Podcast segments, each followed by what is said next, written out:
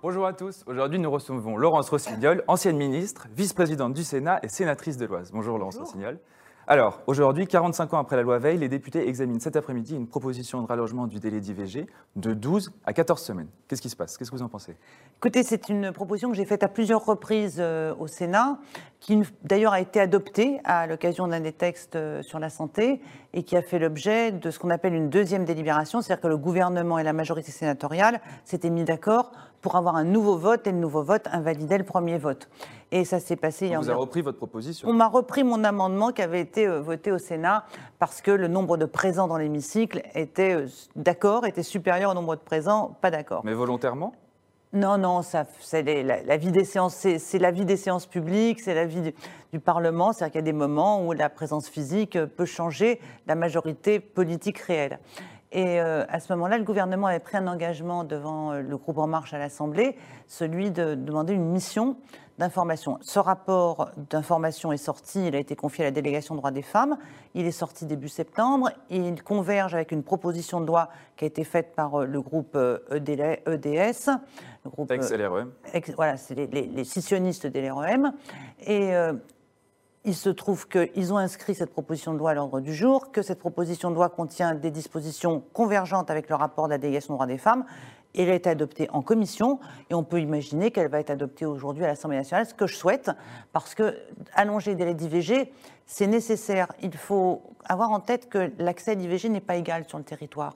Si vous êtes dans une zone urbaine ou si vous êtes dans une zone rurale, selon si vous avez des médecins qui sont des médecins euh, qui pratiquent des IVG ou des médecins qui font tous jouer la clause de conscience, donc c'est beaucoup plus, les distances sont plus longues pour accéder à un hôpital qui pratique les IVG.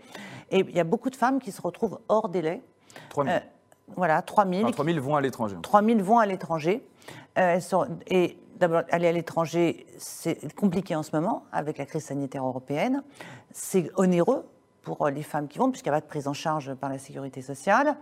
Et euh, ça rallonge quand même terriblement euh, les contraintes sur une, démarche qui est déjà pas toujours pour toutes évidente. Mais justement, beaucoup de gynécologues sont plutôt sur une position de il faut proposer des rendez-vous plus rapidement?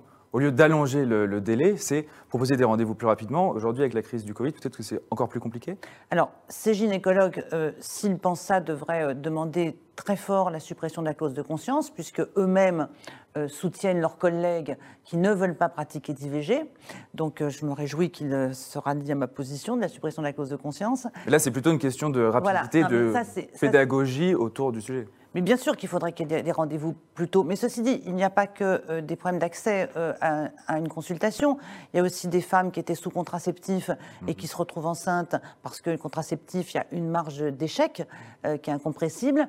Et celles-ci, elles mettent parfois plus de temps que les autres à comprendre qu'elles sont enceintes. Il y a un problème de pédagogie alors pas forcément. Le, corps humain, le corps des femmes est pas toujours, on voit, voit pas toujours les bons signaux. Et puis surtout quand vous êtes sous pilule ou que vous avez un stérilet, vous, avez un retard de règles, vous ne pensez pas que vous êtes enceinte, vous pensez qu'il y a quelque chose qui, dysfonctionne et que ça va se remettre dans l'ordre le mois suivant. Et donc on a comme ça des femmes qui se retrouvent alors, à dépasser des, des jeunes filles qui ne comprennent pas ce qui leur arrive.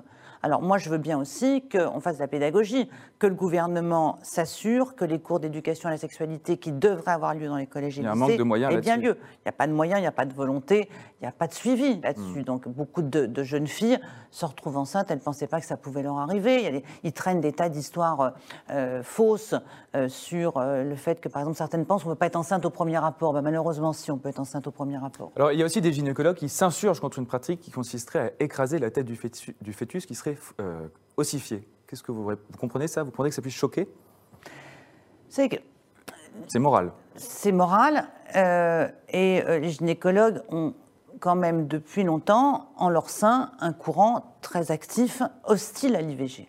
Voilà. Ils ont été actifs au moment de la loi Veil, ils sont actifs à chaque fois qu'il faut aménager l'accès à l'IVG. Moi, je parle surtout avec des gynécologues qui ont fait le choix de soutenir les femmes et d'écouter ce que les femmes ont à dire quand elles viennent demander une IVG. Et euh, Bien sûr, personne ne prétend que pour le médecin qui pratique euh, une IVG, c'est euh, un acte totalement euh, anodin ou un des plus plaisants. J'imagine que c'est plus agréable de faire un accouchement qui se passe bien que de pratiquer une IVG.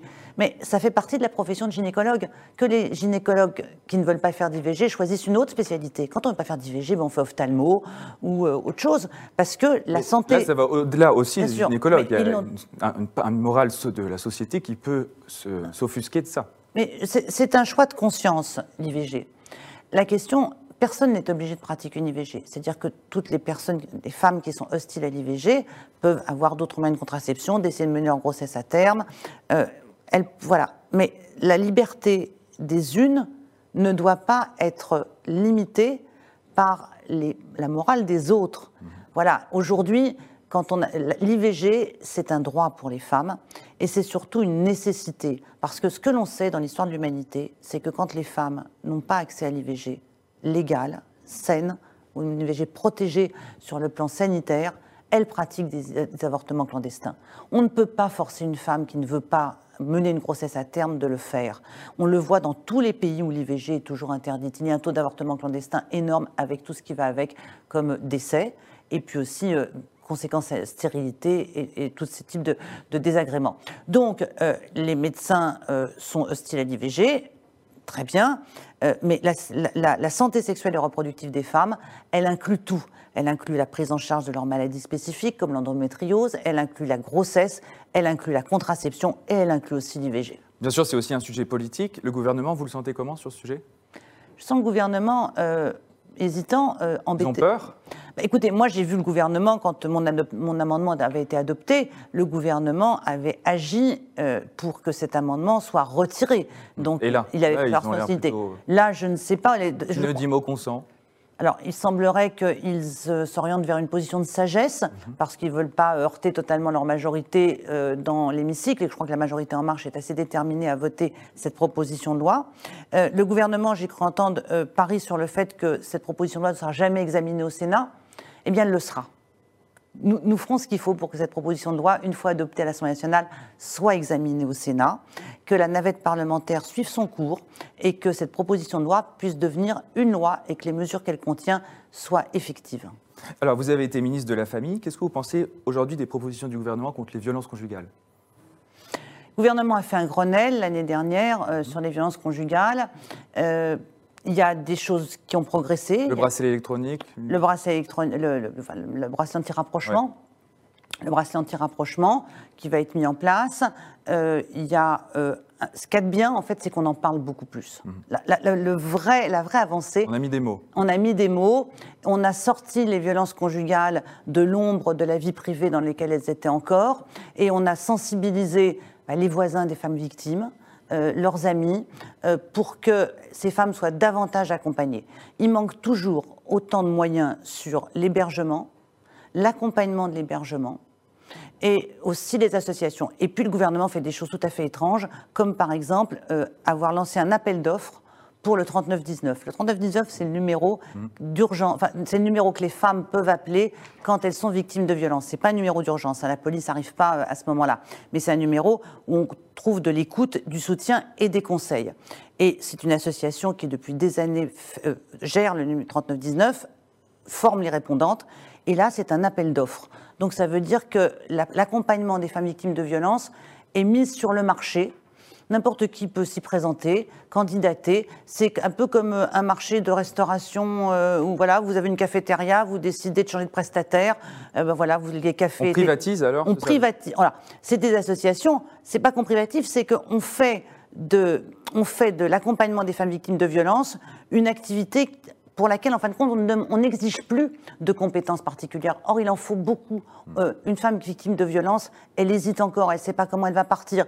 Il faut être patient. On sait qu'elle ne va pas forcément partir la première fois où elle vous appelle. C'est hmm. très complexe. Et donc, il faut des gens très professionnels. Je suis très choquée qu'on euh, on libéralise aussi, qu'on privatise, vous avez raison de d'employer ce mot, euh, l'accompagnement des femmes victimes de violences. Plus largement, le sentiment d'insécurité, la loi de Marlène Schiappa sur le harcèlement de rue, c'est positif, c'est négatif? Écoutez, moi j'étais plutôt favorable. On savait dès le départ que c'était compliqué. C'est symbolique, c'est politique. C'est symbolique, c'est une loi qui, marque des interdits. Donc elle dit il est interdit de, proférer des injures sexistes contre les femmes dans la rue, de mal se conduire avec elles. Il fallait quand même réunir beaucoup de conditions pour que la, contravention soit euh, prononcée. Hmm. C'est-à-dire qu'il faut à la fois une insulte sexiste et un flagrant délit, c'est-à-dire il faut un, policier qui la constate en même temps. C'est pas si fréquent que ça. Si je parle à la militante euh, féministe que vous êtes aussi, comment est-ce que vous identifiez Marlène Schiappa qui, qui passe de l'égalité femmes-hommes vers un ministre de citoyenneté? Est-ce que c'est logique? Écoutez, Il y a un revirement dans son discours? Elle, aurait pu être ministre de la citoyenneté euh, dans la continuité de ce qu'elle a fait ou euh, de ce qu'elle peut-être de ce qu'elle a penser, ce qui est très étonnant, c'est son ralliement à Gérald Darmanin. Je continue de penser que quand on a été ministre des droits des femmes, enfin secrétaire d'État, pardon, chargé à l'égalité femmes-hommes, euh, il est quand même compliqué euh, de servir de bouclier à un ministre qui a été mis en cause dans euh, des affaires d'agression Alain Chappelle est un bouclier. Oui, c'est le bouclier de Gérald Darmanin, absolument. En 2015, vous étiez en faveur des tests osseux sur les mineurs étrangers afin de savoir s'ils étaient mineurs ou non. Est-ce que c'est toujours le cas Et est-ce que vous êtes en faveur des tests osseux sur les mineurs étrangers pour savoir s'ils étaient mineurs ou pas, ou si alors il fallait les, disons, les renvoyer de France? Alors, en 2015, ce qui a été voté, en 2015, ce qui a été voté dans la loi de la non, c'est pas tout à fait ça, pardon. Ce qui a été voté dans la loi sur la protection de l'enfance, c'est que ces fameux tests osseux, qui étaient terriblement contestés par les médecins, qui disaient que la fiabilité scientifique n'était pas prouvée, qu'ils avaient été élaborés à un moment donné sur des jeunes qui avaient euh, telle histoire et qu'aujourd'hui on, on, l'utilisait euh, pour d'autres jeunes n'avaient pas vraiment de, certitude, que les médecins ne voulaient pas faire ça. On a, ce qu'on a fait dans la loi, c'est qu'on a exigé que euh, le, jeune donne son accord pour que le juge décide de recourir à ces tests osseux. On a compliqué d'un certain point de vue le recours aux tests osseux parce qu'ils ne sont pas suffisamment euh, fiables pour en faire un instrument de mesure. Et on préfère les entretiens psychologiques que mènent d'ailleurs beaucoup de conseils départementaux pour euh, identifier si les jeunes sont ou non majeurs. Alors vous parlez des départements, on va parler des régionales. Où en est l'avenir du Parti socialiste aujourd'hui par rapport aux régionales qui arrivent? Écoutez, euh, c'est compliqué là. Il y a l'extrême gauche, la gauche, le centre. Vous êtes un peu coincé. Olivier Faure est Écoutez, ce, qu'on va, ce, que, ce qui serait bien pour les régionales, c'est que les forces de gauche se rassemblent. Voilà, forces de gauche et écologistes se rassemblent pour euh, proposer euh, aux habitants un projet qui soit à la fois un projet social, un projet d'aménagement du territoire, un projet d'installation de, nouveaux services publics et aussi un projet de, écologique dans les, dans les régions.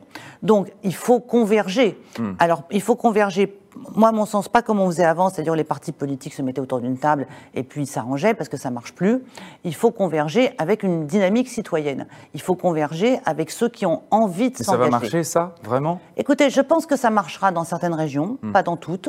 Dans certaines régions, c'est indispensable pour euh, espérer euh, remporter les régions. Euh, dans d'autres régions, les, les, équilibres politiques sont différents. Moi, je suis élue dans les Hauts-de-France, je suis sénatrice des Hauts-de-France.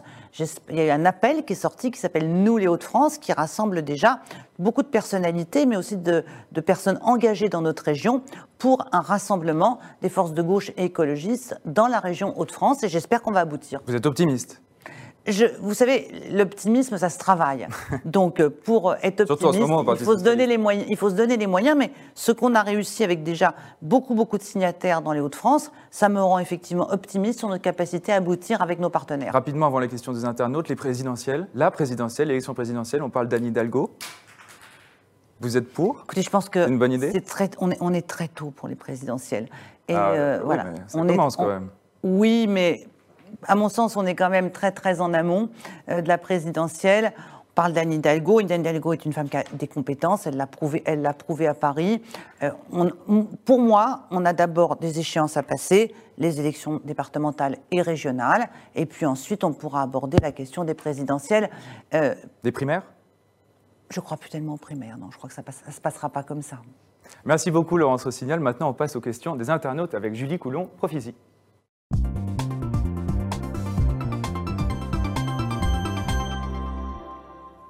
Bonjour Julie. Bonjour Jean-Baptiste. Alors les internautes. Bonjour Laurence Rossignol. Alors une première question euh, d'Antimac, qui vous parliez tout à l'heure donc de l'allongement de l'IVG. Il aimerait savoir si vous êtes toujours pour la suppression de la clause de conscience pour les médecins sur cet acte précisément. Oui, on est un des rares pays au monde qui avons cette clause de conscience. Dans bien d'autres pays, elle n'existe pas et les médecins euh, pratiquent leur, médecine euh, dans, les, dans les règles.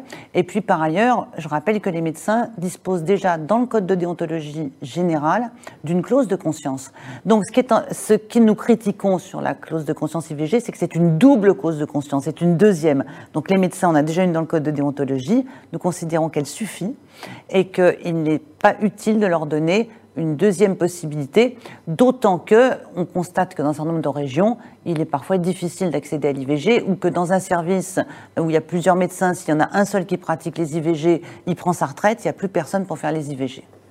Alors un sujet famille maintenant, donc il y a un service public des pensions alimentaires qui est entré en vigueur la semaine dernière. Donc concrètement, c'est les CAF qui peuvent désormais servir d'intermédiaire lors d'un payé euh, de pension alimentaire. Pour Carcius sur euh, le Figaro.fr, personne ne veut croire que la CAF réussira à récupérer tout l'argent des pensions alimentaires non versées. Il s'inquiète donc finalement de voir l'État se substituer aux mauvais payeurs. Qu'est-ce que vous pensez de ce service public et est-ce que vous y croyez? Euh, Est-ce que j'y crois? Oui, j'y crois d'autant plus que c'est moi qui l'ai mis en place en réalité, et qu'avons fait l'agence de recouvrement des pensions alimentaires. cette agence de recouvrement, elle a comme principal intérêt d'être subrogée dans le recouvrement des pensions alimentaires. C'est-à-dire qu'elle va que, donner aux femmes, parce que le plus souvent c'est des femmes, hein, les familles monoparentales, elle va donner une allocation à ces femmes et elle va faire les démarches à la place de ces femmes. Oui, j'y crois parce que je pense qu'il faut aller euh, chercher les pensions alimentaires euh, à la source il faut les prélever. Donc, je pense qu'on aurait pu avoir des systèmes plus simples. Moi-même, le système que j'avais mis en place n'était pas celui qui avait ma, préférence. Je pense qu'on aurait pu aller directement prélever les pensions alimentaires en connexion avec les services fiscaux pour les verser, mais il, il, y a besoin de cet intermédiaire qui a un autre avantage, c'est qu'il se substitue aussi à la femme en cas de violence conjugale. Donc ça permet de protéger euh, l'adresse euh, et le lieu de vie de la, de la victime de violence conjugale, victime ensuite de la violence économique et le non-versement de la pension alimentaire. Alors, autre sujet maintenant, vous avez signé une tribune euh, réclamant au gouvernement d'agir pour appliquer la loi de 2016 sur la prostitution. Pour Jessica sur Twitter, c'est une loi qui sert seulement à mettre les travailleurs du sexe en danger.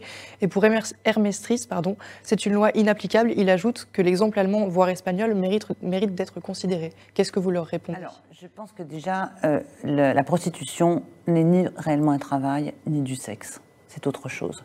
La prostitution, c'est euh, l'appropriation du corps d'une personne par une autre personne. Et je crois que on ne peut pas acheter ou louer le corps des femmes. Le plus souvent sont des femmes. Il y a aussi des prostituées hommes. Il y a aussi des enfants, des mineurs, de plus en plus, qui se prostituent. Et quand on parle prostitution, on parle toujours de la prostituée, de la personne prostituée. On parle du proxénète. Ça, tout le monde est contre les proxénètes. Mais on parle jamais du client. Or, ce qui fait la prostitution, c'est le client. Et dans la loi de 2016, il y a la contravention et la pénalisation de l'usage des services sexuels. Il y a aussi tout un dispositif d'insertion, d'accompagnement avec une allocation pour aider ces femmes à sortir de la prostitution. En ce qui concerne les emballements, euh, qui est l'exemple des zero centers, des, grands bordels, euh, parce que c'est comme ça qu'il faut les appeler, en Allemagne, ça a eu quoi comme conséquence? D'accroître le, volume du business de la prostitution, avec beaucoup de femmes venant, euh, beaucoup de migrantes, comme c'est le cas d'ailleurs en France aujourd'hui. Quant à l'Espagne, il y a un vrai débat en Espagne aujourd'hui, où il y a un système, particulièrement en Catalogne, et on connaît les grands, les grands centers de Catalogne. Aujourd'hui, en Espagne, il y a tout un débat et il y a euh, beaucoup d'intérêt pour la loi française. Mon reproche à l'égard du gouvernement, c'est de ne pas appliquer cette loi. J'ai vu que le ministre chargé de la protection de l'enfance avait mis en place un groupe de travail pour lutter contre la prostitution des mineurs, qui est en pleine augmentation, qui est un énorme problème dans beaucoup, vraiment dans beaucoup de familles. Tout d'un coup, les parents s'aperçoivent que leurs filles se livrent à la prostitution et qu'on ne croit pas que c'est réservé euh, à des familles euh, en souffrance ou euh, dysfonctionnelles. C'est pas vrai. Pourquoi on n'utilise pas la loi de pénalisation du client pour protéger les mineurs. Parce que qu'est-ce que va vous raconter le client? Il dit Ah, elle est mineure ah, mais je savais pas, moi je pensais qu'elle était majeure.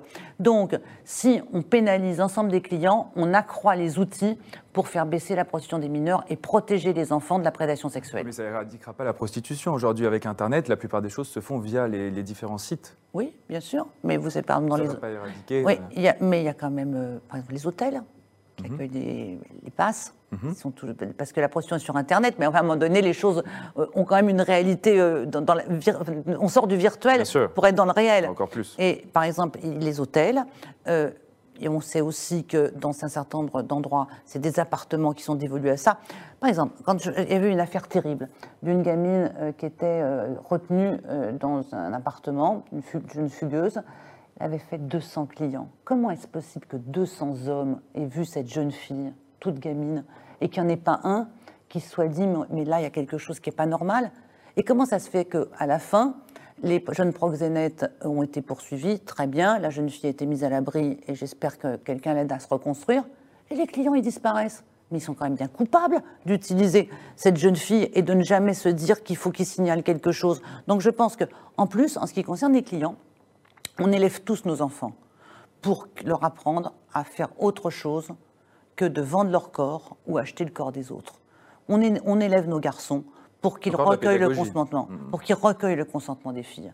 Tant qu'on admet que d'être client de prostituée, c'est comme être client de la boulangerie, et qu'une femme, c'est comme, une- c'est comme une baguette de pain, on ne pourra pas réellement avancer dans l'égalité femmes-hommes et protéger les femmes et les enfants de la prédation sexuelle. Une dernière question. Alors une dernière question en tout autre sujet, euh, c'est Gertrude qui est une habituée de- du chat Figaro Live qui aimerait savoir ce que vous pensez du séparatisme islamique. Là, en deux minutes Rapide. C'est compliqué. Euh, je, pen- je pense que Le euh, discours d'Emmanuel Macron? euh, Emmanuel Macron a fait un bon discours. Tout le monde en convient. Euh, voilà, il faut effectivement rappeler les règles. Il y a du séparatisme. Je ne sais pas si le mot séparatisme est celui qu'il faut employer. En tous les cas, il faut que la République garantisse à chaque personne qui vit qu'elle peut bénéficier des lois de la République. On ne peut pas construire son propre système de lois inspiré des lois religieuses en dehors des lois de la République. Moi, je pense que globalement, les religions ont un problème avec les femmes. Et que plus les religieux ont d'emprise sur notre société, moins les femmes ont de liberté. Donc, c'est comme ça que je pose d'abord mon, premier attendu. Mon deuxième attendu, c'est que dans la République française, la religion, enfin la foi et, la pratique d'une religion sont des droits et que ces droits doivent être respectés. Et je ne voudrais pas que, euh, à partir de cela, on mette en cause la foi des musulmans. Les musulmans vivent avec nous en France. Il y a des athées, il y a des catholiques, il y a des juifs, il y a des musulmans. Chacun doit pouvoir pratiquer sa foi dans le respect des lois de la République, mais aussi savoir que la République respecte la personne croyante. Après, j'exige pour ma part le droit de critiquer les religions. Voilà, j'ai le droit de dire ce que je pense des religions et de la manière dont, par exemple, elles traitent les femmes. Les signes religieux dans les associations?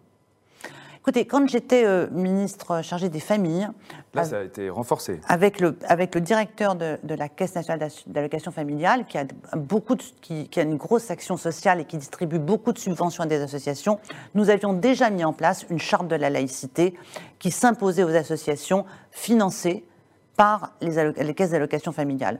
Donc je me réjouis de voir que le gouvernement, qui a totalement abandonné tout ce qui avait été fait avant lui, euh, pour euh, à autre chose, revient à ce qui avait été mis en place avant et constate qu'en fin de compte, il y avait des, on avait commencé à faire des choses qu'il fallait continuer. C'est la même chose pour que, pour l'agence de recouvrement des impayés de pension alimentaire. Ils l'ont totalement abandonné en arrivant. C'était pas eux qui l'avaient fait, donc ça les intéressait pas. Et puis maintenant, ils y reviennent et ils, poursuivent des choses qui avaient été faites. C'est bien parce que on a besoin d'une continuité de l'État, ce que ce gouvernement n'a pas fait pendant trois ans. Ce sera le mot de la fin. Merci beaucoup Laurence Rossignol, merci à nos chers internautes, merci Julie, et à demain pour un nouveau talk. Au revoir à tous.